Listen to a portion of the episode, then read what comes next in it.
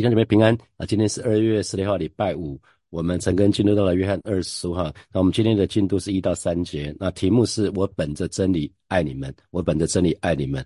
那大家不知道大家有没有注意到，在新约圣经里面，总共有二十七卷书卷当中。其中有二十一卷，其实都是书信的形式哈。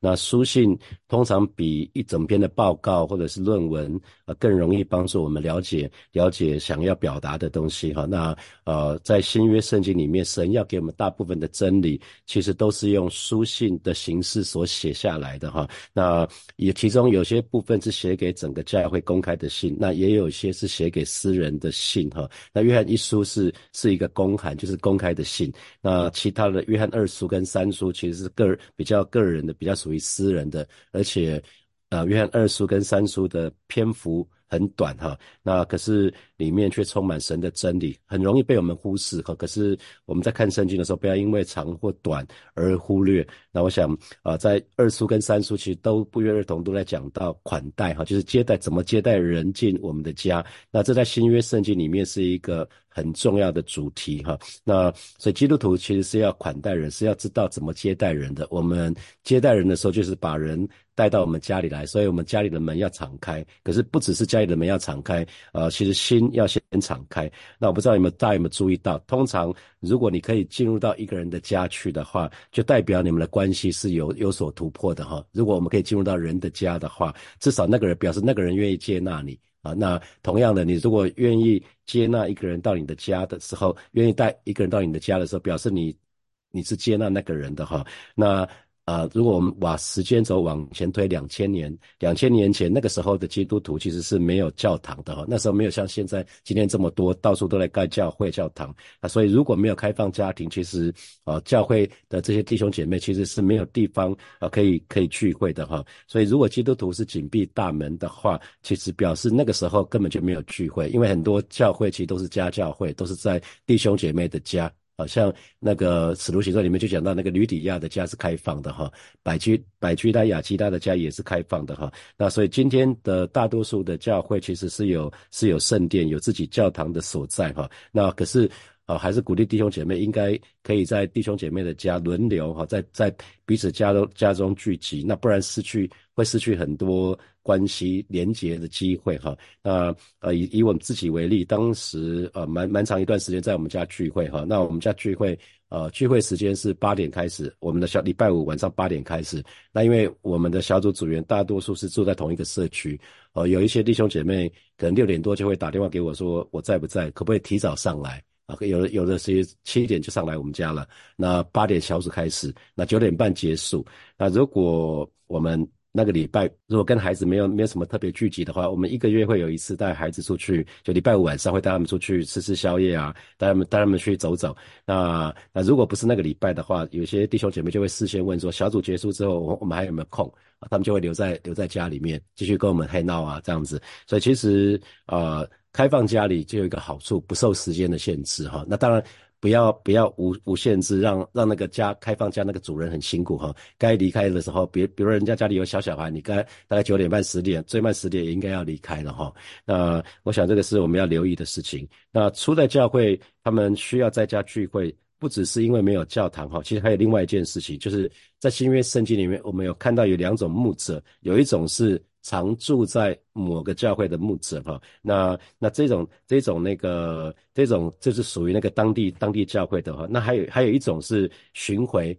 巡回众教会的牧者，他是是像像使徒这样子的，他们会到各个教会去去兼顾他们。那有些人比较适合做常住在某个地方教会的牧者，那有些人是比较擅长做后后者，就是可以兼顾同时兼顾好几个教会，适合到处到处跑这样子的哈。那一般来讲，如果我们用呃，五重职分来看的话，牧师跟教师具有这样恩赐的人，他们常住在一个地方是比较好的哈。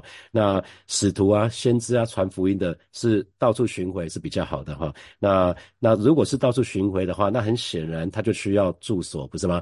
他他不是只在自己的自己所在的地方，自己所在的地方他可以住在自己家里就好啦。那记得当时还没有饭店哈，那或者是其他比较合适的住宿，那有一些小旅店，那这些小旅店通常是不是很干净？那很容易。住住在那里就被被一些流行病感染啊，那他们通常营业的状况其实是不是很道德哈？就很像我自己到中国出差的几次不愉快的经验，后来我就跟我的同事讲清楚说，他们帮我帮我那个。帮我订的饭店至少要不要有这些要干净，然后要不要有那些乱七八糟的哈。那你才刚到就有就有人来敲你的门哈，可能女生穿的很暴露这样子的。那所以当时的旅店其实就就就很像是这样子，就会充满很多的诱惑。所以通常基督徒牧者是不会住在这些小旅店哈。那可是他们实际上是有需要找到栖身之处哈。所以约翰二叔跟三叔就是在写给基督徒。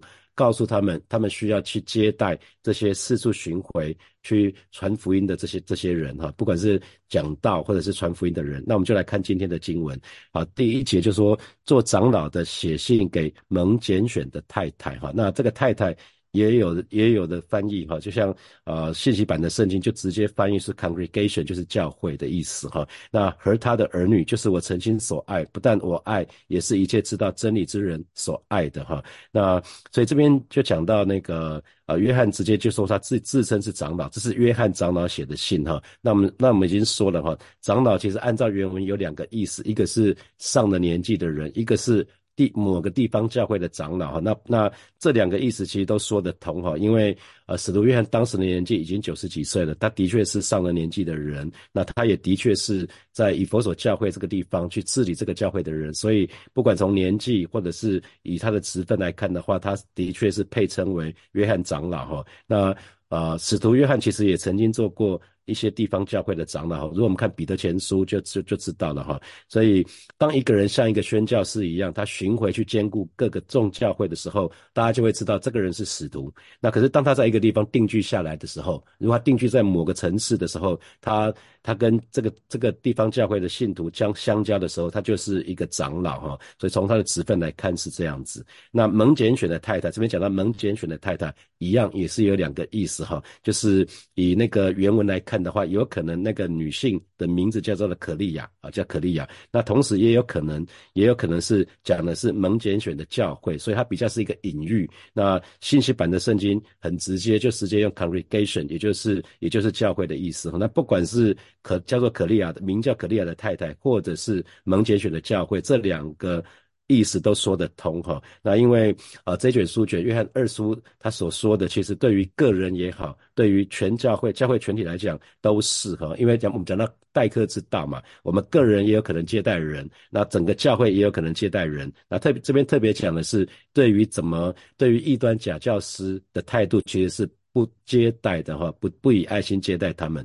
那这边又提到说，蒙拣选的太太和他的儿女。那他的儿女其实也有两个意思，一个是这个叫做可利亚的太太，他的儿女。他那为什么只讲到儿女，没有讲到没有讲到弟兄？有可能是他们的父亲已经过世了哈。那同时，这个儿女的意思也有可能，因为呃。太太讲的是教会，那如果太太解释成教会的话，他的儿女就是指教会的信徒哈，就是所以这个意思也可能两个都对，就很像你可以想想看，有可能是。可利亚这个人有这个女士有可能是一个寡妇哈，那她的先生已经过世了，她在家里面成立了一个教会，就是家教会，所以这个这个女士有属于她肉身的肉肉身的儿女，可是呢，因为在家里聚会，她是一个她是一个可能这个是这个教会的领袖，所以她也有属灵的儿女，所以她是神所拣选的一一位女士，奉奉主的名，她服侍其他人，所以这个是。约翰长老写信给这位太太和他的儿女，哈，那这边又接着讲到说，就是我诚心所爱的。那对照新普金本的翻译是说，我本着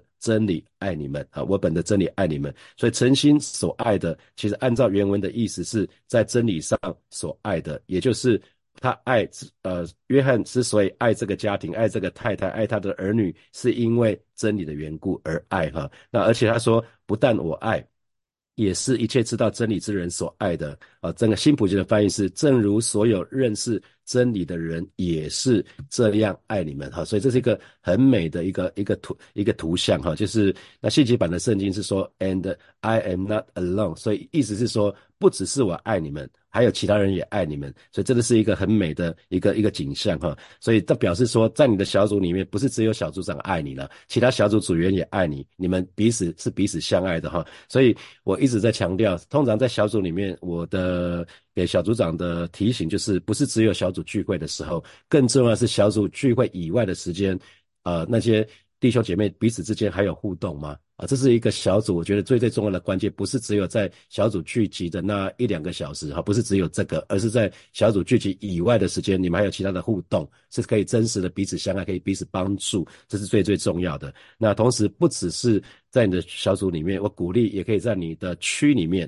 啊，区里面。所以为什么鼓励礼拜四祷告会分区祷告的时候鼓励你们来哈？因为在你的区里面，在你的牧区里面，可能是像说我们目前的学生、学生、学生牧区就会有学生团团契哈，国高中生有国高中国高生的团契，所以大学生有属于大专生的团契哈，大学生的团契。所以那意味就是他打破小组，所以他们不是不是每个礼拜都这样子，可是呃每一季他们都会有一次国高的团契，大学。生的团契，所以他们就可以认识在牧区里面认识更多的人。我觉得这对弟兄姐妹都是好的哈。同时，如果你有服侍的话，在你的事工的里面，其实跟其他的服侍的同工，其实不是只有服饰的关系，更重要的是你们可以互相关怀哈。那同时在施工里面，其实是没有什么主管部署的关系，而是彼此是同工的关系。那我们。可以在小组里面，可以在事工里面，就可以学习领受、学习给予。那我觉得这是一个很美的事情。所以约翰就说了：“And I am not alone。”不只是我爱你们，也是一切知道真理之人所爱的。就是这这个家庭、这个太太还有他的儿女，是不只是约翰爱他们，也是所有认识真理的人也是这样爱你们哈。所以这边这边提到。一切知道真理，真理真理的原文的意思是指经历上主观的认识。我想在约翰一书里面用到非常多次这个这个字哈，那这个字在这个地方原文是使用完成式哈，所以就表示说这个所得到的认识是一种持续的，是一个持久的关系。那一切知道真理的人，也就是指。对耶稣基督的的身份还有救恩是具有正确认识的人哈，所以我们一直在强调火把教会是一个门徒训练的教会。那门徒训练说穿了就是认识神、爱神跟服侍神哈，所以鼓励大家今年。可以报名参加那个有一个认识神的课，就是使用巴克这个神学家他所写的那一本书哈。今年上半年、下半年都各有一次这样的课程。我鼓励大家可以从认识神开始哈，更深、更多的认识神。因为我们神给我们第一个呼召是来跟从我。那很多时候我们领受这个呼召跟从神，可是我们却是懵懵懂懂，不知道将来会怎么样子。可是，在认识神的过程当中呢，我们在跟随的过程当中，如果我们可以更多的认识神，我们就很自然可以。被神的爱所吸引，那这个时候我们是从跟随懵懵懂懂的，不知道为什么跟随，不知道以后会怎么样，我们会变成喜欢跟随哈。我觉得越认识神，你就会越被神的馨香之气所吸引，所以你就会喜欢跟随。那开始就就开始爱神，你越愿意用，因为你感受到神的爱，你越认识神，你就知道神是爱。那你当因为神。你领受到神的爱的时候，你就愿意开始爱神哈。那爱神，我们说爱神跟爱弟兄姐妹是绑在一起的，我们就愿意遵守神的命令，这就是住在基督里哈。那那同时，当我当一个人越认识神，越爱神，很自然的就是服侍神嘛。因为神的话语说，你们如此侍奉，乃是理所当然的哈。就像彼得那时候认出耶稣是基督的时候，他说了一句话说：“耶稣啊，你有永生之道，我们还跟从谁呢？”啊，他所以你跟从你是我们唯一的选择，他意思是这样子，所以认识神。真的认识神的人才会说到说你有永生之道，我们还跟从谁呢？啊，那所以结果，当我们认识神、服侍神、爱神的时候，我们结果就是越来越像神哈。所以啊，弟兄姐妹之间彼此相爱，他动机需要很单纯哈，就像这边所说的，我我是在真理的里面爱你哈。所以只要存心不良的话，存心有所掺杂的话啊，这结果当然会是不好的哈。你可以想想看，如果有人接近你是带着目的的，是带着不好的动机，比如有人追。一个男士或女士，其实是因为觊觎他的财富，我想没人喜欢这样子哈。那我自己在职场上有有几次的经历，就是因为我做到高阶主管，就会有一些有一群人会刻意的接近我哈，可能包括我的部署或是我的我的那些那些呃代理商或者客人，其实都会，因为我的权力很大哈。那有些人就想要从我身上得到好处，想要给我点好处，略施小惠，那可以影响我的决定跟判断哈。那包括我。我曾经有我的部署送我非常高贵的礼物哈。客户也是一样，都已经都已经超过那已经非常昂贵了，那其实我就直接送回去哈，因为我觉得此风不可长，所以我就直接下令禁止。如果任何的部署想要送我非常高贵的礼物，请他们不要送我。如果如果我从这家公司离开了，他们想送我的时候，那时候就可以送了哈。但我们没有利害关系，他要送我，我是没有关系的啊。可是我知道，当没没有利害关系的时候，他们就不会送我了啊。这这是我很清楚的。那我跟客户也是这么说哈。所以曾经有代理商送我非常昂贵的礼物，那我当时不明白说，哎，为什么代理商送我这么昂贵的礼物？哦，原来我我可以决定折扣的幅度额度很大。那这家这家公司每年给我们的生意是超过一亿台币。那你想想看，你这代表什么？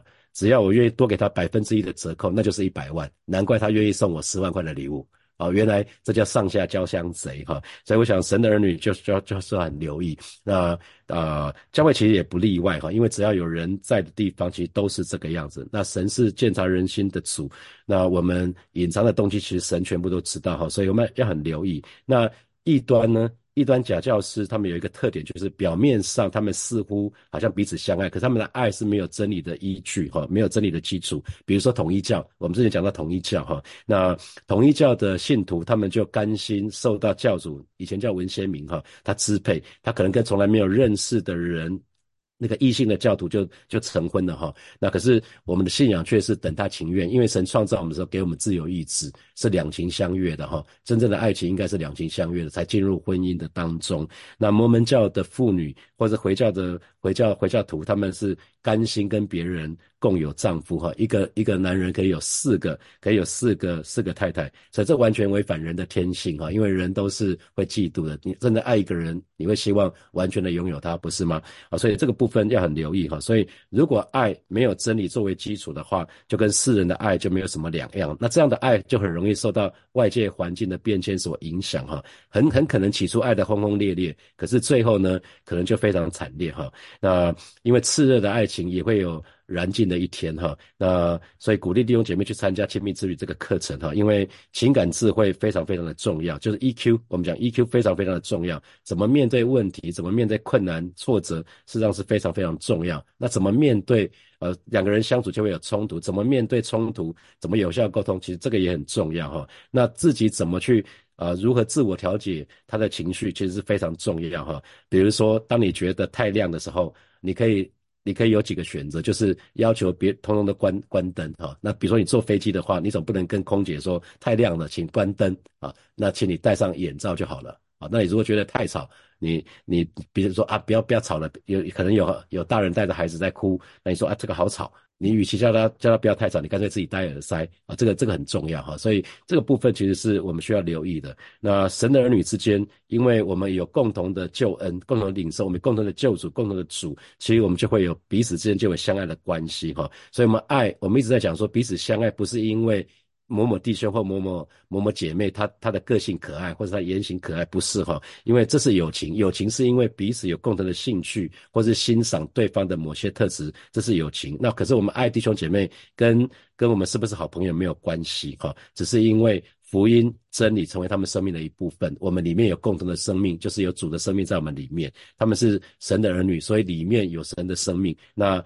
我也我里面也有神的生命，所以就是我属灵的家人嘛。属灵的家人在一起在神的家里面彼此相爱，这是理所当然哈。所以约翰说：“我爱你们。”那这个“我爱你们”其实很容易被人误解哈。如果你随便就说我爱你们，特别是未信主、未信主的人，他可能很容易很容易误解你爱我，你为什么爱我啊？你为什么爱我？都没有人爱我，你你你你爱我，你究竟对我有什么不良的动机哈？所以初在教会那个时期。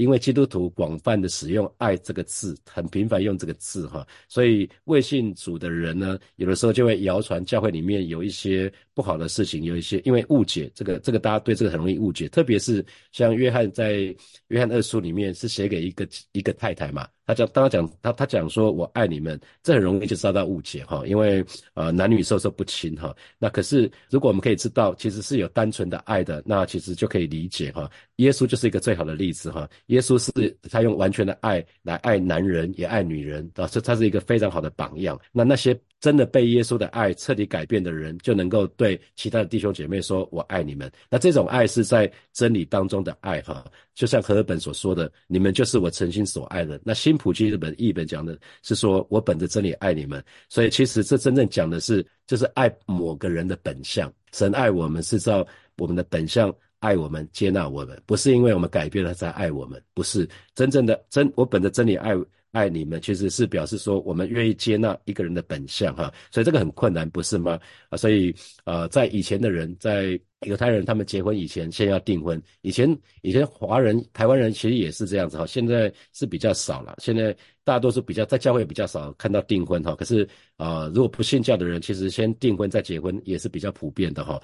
那为什么需要先订婚再结婚？就是呃，对对彼此有认更多认识的机会哈，有更多的时间可以了解彼此。那确定你爱的是对方的本相，而不是好像你所投射的，你其实你爱的不是这个人，你爱的人是你你对这个人身上有些投射。如果时间太短啊，那有可能是不不切实际的幻想哈。那因为。进入实际的婚姻当中，哈，很快你的梦想就会破灭，你的幻想就会破灭，哈，因为太多实际的问题需要去面对，柴米油油盐酱醋茶这些都需要去面对。好，接下来我们来看，我们来看第二节，爱你们是为真理的缘故，那这真理存在我们里面，也必永远与我们同在，哈，呃，这边讲到说，这真理就活在里面，所以我们很像拟人法，哈，好像耶稣就在我们里面一样，哈，呃，那这边讲到说。呃，因着认识真理，其实我们就会生发出一个对里面凡有正确认识真理的人的爱心哈。他说，这真理就存在我们里面。我刚刚说的哈，这个真理很像那种拟人化哈，因为主耶稣就是真理。耶稣说他是道路。真理跟生命，所以我们一信主得着救恩的时候呢，主耶稣基督其实就住在我们里面，他是带着真理就住在我们里面。那这边特别有讲到了，也必与我们同在，所以指他指的是说，当我们信主之后，我们所领受的真理，它就会，它的它具有一个特性，就是它是活的，这个真理是活的，它是永远不变的，而且呢，它借着。同在就会印证印证那个爱心的实在哈，所以呃基督徒的爱心其实是因为爱因为真理而有的，那所以我们的爱心也必须要符合真理，不不要因为爱。而牺牲真理哈，那在二零一五年有一部电影叫做《惊爆交流》，不知道有没有人看过哈？那那部电影在讲那个天主教的神父，那因为发生一些不名誉的事件哈，那特别是在性上面的，可能是那种有人有恋童症的，有一些有对对孩子造成伤害的，他被他们的做法是调到不同的教区哈，那于是，在到了不同的教区，在很多人在不知情不设防的情况之下，这些神父又继续对其他的人造成伤害哈，那因着。因着他们对少数神父的爱啊，就是这些，他们觉得这是只是不不不小心犯错，他们把调到其他教区，他们就完全忽视了其他受害人的权利哈，因为到其他教区之后，会造成其他教区的那些人的伤害，所以所以这就是有爱心却没有真理。啊，这就是一个很很典型的例子，有爱心对一群人有爱心没有真理。那我们常讲预防重于治疗，所以呃，目前在教会里面，我们也成立性平委员哈，就每年对全职同工还有领袖进行一些教育训练。我们我们希望不要再有这种遗憾的事情发生哈。所以其实真正爱的标准是以神的真理来看哈。所以一个如如果爱不在真理的里面，那就会变成一个啊，好像一个错乱的爱啊。所以这个要我们要很小心，我们不能照着我们自己的倾向去决定。爱的标准啊，因为人的倾向，人是堕落的。我们的按照我们的倾向去决定爱的标准，我们就可能会爱上不该爱的人，比如说贪恋别人的妻子或者是丈夫。因为爱是有界限的哈，任何有违伦常的，其实都是我们不该做的。有夫之妇啊，有妇之夫啊，那可是这个世界在教导我们是什么？只要我喜欢，有什么不可以啊？或者是说人生苦短。只要及时行乐，我不知道大家有没有听过这样的这样的说法？那你是不是曾经也这样认为？那可是我们的爱真的需要接受真理的管制哈。那我们当然需要需要更多的认识什么是真理。那神的话就是真理，圣灵也是真理，所以我们必须要对神的话还有圣灵一定要更多有。经历上、经历主观经历上面的认识，哈，所以我们要很留意这个部分。那任何会改变的爱，其实都是出于天然的爱。我们讲到人间四种情的时候，讲到说爱情，那很多的爱情情侣最后是以是以分手作收，哈，那很多的婚姻也是以失败作收，哈。可是神却说什么？我以永远的爱爱你。那亲情也是，亲情亲情基本上是很美的，哈。我们。我们一开始的关系就是母子的关系、亲子的关系，那可是却发生太多跟跟父母亲之间彼此误解的故事哈。然后友情，友情一开始是朋友互相喜欢、互相吸引，那可是却常常看到朋友决裂，后来渐行渐远，道同道不同不相为谋啊。比如说我们信主了，可是你的你的朋友，你每次跟你的以前没有信主的朋友在一起，他就把你带回世界去了。可是神的话语告诉我们，不要爱世界。所以你有你有可能，当你当你想要爱神的时候，你可能就需要跟以前的朋友也要要有所界限了哈。所以这是这是这是我们需要留意的事情。那只有神的爱是属于恩情哈，他永远不改变，他爱我们就爱我们到底，即使即使最后的晚餐之后，彼得三次不认主。即使门徒四散，可是耶稣还是愿意爱他们哈。所以约翰提到说：“我在真理中爱啊，真理中爱他，其实就是在就是意思是说，他就愿意在真理当中去爱他们的意思哈，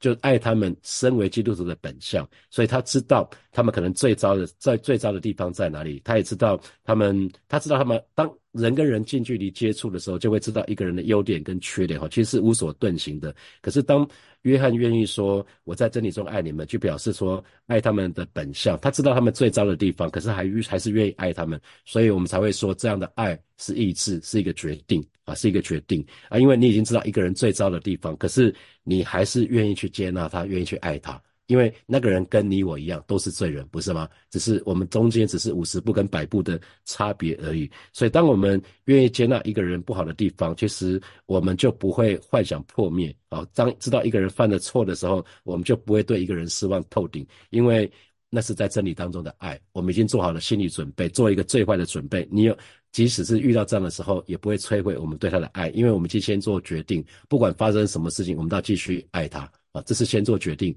饶恕也是这样子，当没有发生什么事情的时候，我就已经先决定饶恕我的孩子们。所以不管他们犯了再大的错，我还是会再次重新接纳他们。这就是耶稣所说的，神要用要完全的爱来爱我们，他要完全的饶恕我们，他要饶恕我们七十个七次哈。所以神就是在真理当中爱我们最好的例子哈。他知道我们最糟的地方啊，这那可是他仍然爱我们。今天那首诗歌最真实的我，其实我非常喜欢哈，因为神在真理当中爱我们，他他对我们其实没有存在任何的幻想啊，所以神爱我们，他知道我们最糟的地方，可是他还是爱我们，所以真的是非常非常的美好哈。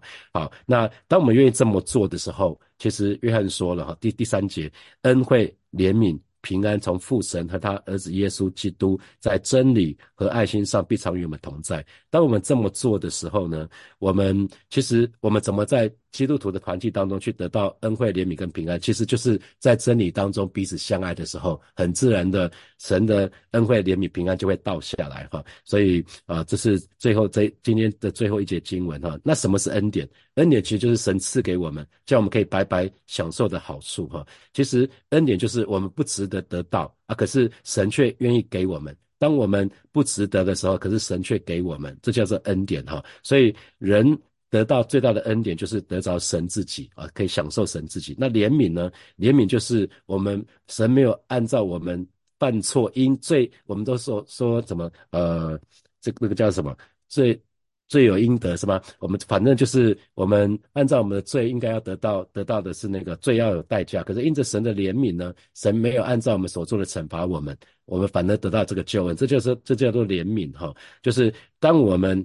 当我们犯错，我们配得的应该是惩罚，可是神却没有给我们惩罚，这是怜悯哈。所以也就就是在神神给我们恩惠，神也给我们怜悯，神呢同时又给我们平安。那平安指的不是指环境平安顺利，而是指我们里面的心境的平安、平安、平静安稳哈。所以啊，这个这个祝福就很美哈，恩惠、怜悯跟平安哈。那那那是怎么来？是从从那个。从从父神和他儿儿子耶稣基督在真理和爱心上必常与我们同在哈，所以这边讲到说。平安是因为人因着享受神的救恩，所以我们跟神、我们跟人都可以彼此相合，那产生一种一种心境，这就是平安啊。那这边又把父神跟儿子耶稣基督，所以我们就知道耶稣跟父神是三位一体的神哈的其中的两位，还有圣灵，所以他们是同等而且是合一的哈。那可是又又又有一点不一样。那父神是恩惠怜悯平安的源头，那耶稣基督呢是恩惠怜悯平安的凭借哈，是借着耶稣基督，是借着。耶稣基督。那在真理和爱心上，啊，原文的意思是在真理就是爱心上哈，所以表示约翰。二书所写的、所所讲的真理，其实就是爱心的真理哈。那接下来，明天我们要要看的第四节到第六节，就是讲把遵行爱的命令，它就是视为遵行真理，因为神给我们的。的吩咐，神给的命令其实就是真理。那当我们这么做的时候呢，在真理和爱心上必常与我们同在。所以恩惠、怜悯、平安会常与我们同在。那是是有一个条件的，就是在真理和爱心上。所以也就是表示说，当神的儿女持守真理、持守爱心的时候，而且呃，当当这这真理跟爱心都都不是平衡的状态的之下呢？呃，恩惠、怜悯、平安就会跟我们同在哈，所以这是一个非常非常美的事情。那巴不得每一位神的儿女，当我们越追越追求真理呢，其实我们里面就越多越多爱，爱就越多哈。如果得救以后，我们爱心却越来越少，那恐怕我们所追求的真理应该有有点问题哈。我们应该是越认识神，越爱神，我们就可以越爱人哈。所以不要圣经越阅读越多，然后祷告越来越多，可是爱却越来越少，那恐怕。是走到错的方向去，因为真理跟爱心，因为真理意思就是真理就是爱心，所以真理的本质就是爱。当我们越追求真理的时候，其实我们的爱应该越越多哈，求神来帮助我们。好，接下来我们有些时间来默想从今天的经文衍生出来的题目哈。好，第一题是弟兄姐妹之间彼此相爱，动机必须要单纯哈。那请问这给你什么提醒？你想想看哈，如果我。牧师去探访会友，只是只是因为你可以为教会做大笔的奉献，那你你希会希望我去探访你吗？你绝对不会希望，不是吗？如果小组长去探访一些去关怀弟兄姐妹，只是因为这些弟兄姐妹以后可以成为领袖，那我想这样的探访基本上都是带带着一个动机哈。我想这样子会大家会会比较排斥哈。那第二题是，请问在你的小组里面，请问除了小组聚会之外，其他的时间你还会跟其他的弟兄姐妹有互动吗？啊，第三题是，请问在你的施工，同样的问题哈，只是呃，是是是放在施工里面。请问在你的施工的当中，除了服侍以外，你跟施工的其他弟兄姐妹，啊，跟施工弟兄姐妹还有其他的互动吗？啊，第四题是，爱心必须要符合真理哈，不能因为爱而牺牲真理。那请问这给你什么提醒？那最后，你可以分辨恩惠是什么，怜悯是什么吗？那从神的恩惠跟怜悯当中，你可以明白神的爱吗？啊？我我说再说一次哈，怜悯就是神没有按照我们我们我们犯的错，那犯的错应该得到惩罚，可是神没有惩罚我们。那恩惠是我们不配得的，可是却却白白得到哈。那你可以从这个当中去明白神的爱吗？好，弟兄姐妹要一起来祷告了哈。神是鉴察人心的神哈，他他知道我们所有的隐藏的动机哈，好不好？这时候我们就像是来祷告，让我们爱神，让我们爱弟兄都不虚假哈，让我们可以本着真理来爱我们身旁的人，我们就去开口向神来祷告。是吧？谢谢你今天早晨再次带领我们，让我们在真理跟爱心的当中找到一个平衡，让我们爱弟兄姐妹不虚假，让我们爱你不虚假。老哦，是主啊，今天早晨我们就来到你面前来祷告。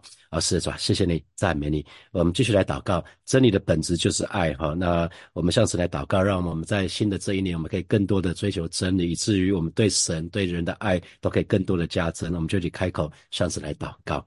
老哦，是主啊，谢谢你。哦，师今天早晨我们再次来到你面前向来祷。祷告，真理就是爱心，而是主要当帮助每一位神的儿女，在二零二四年，我们可以更多的追求真理。我们不只是追求真理，我们也向你祷告，我们可以更多的增加对你的爱，还有增对更多的增加我们对呃弟兄姐妹的爱啊，求神来帮助我们。主要谢谢你，主要谢谢你，赞美你。所以我们就用那个约翰写给写给这在这一封书信里面那个那个祝福的祷告，为为我们自己来祷告，愿来自父上帝和他儿子耶稣基督的恩惠平安怜怜悯平安。继续跟我们这些活在真理和爱中的人同在啊，弟兄姐妹，我们都是活在真理和爱中的人哈。那神神的怜悯、恩惠、怜悯、平安都会继续的与我们同在。我们就以开口为我们自己来祷告，是吧？谢谢你今天早晨，我们再次来到你面前来祷告，愿来自父上帝，还有儿你的儿子耶稣基督的恩惠、怜悯、平安，在二零二四年每一天都与我们这些活在真理和爱中的人同在。奉耶稣基督的名祷告，阿门。阿门！我们把掌声归给爱我们的神，哈利路亚。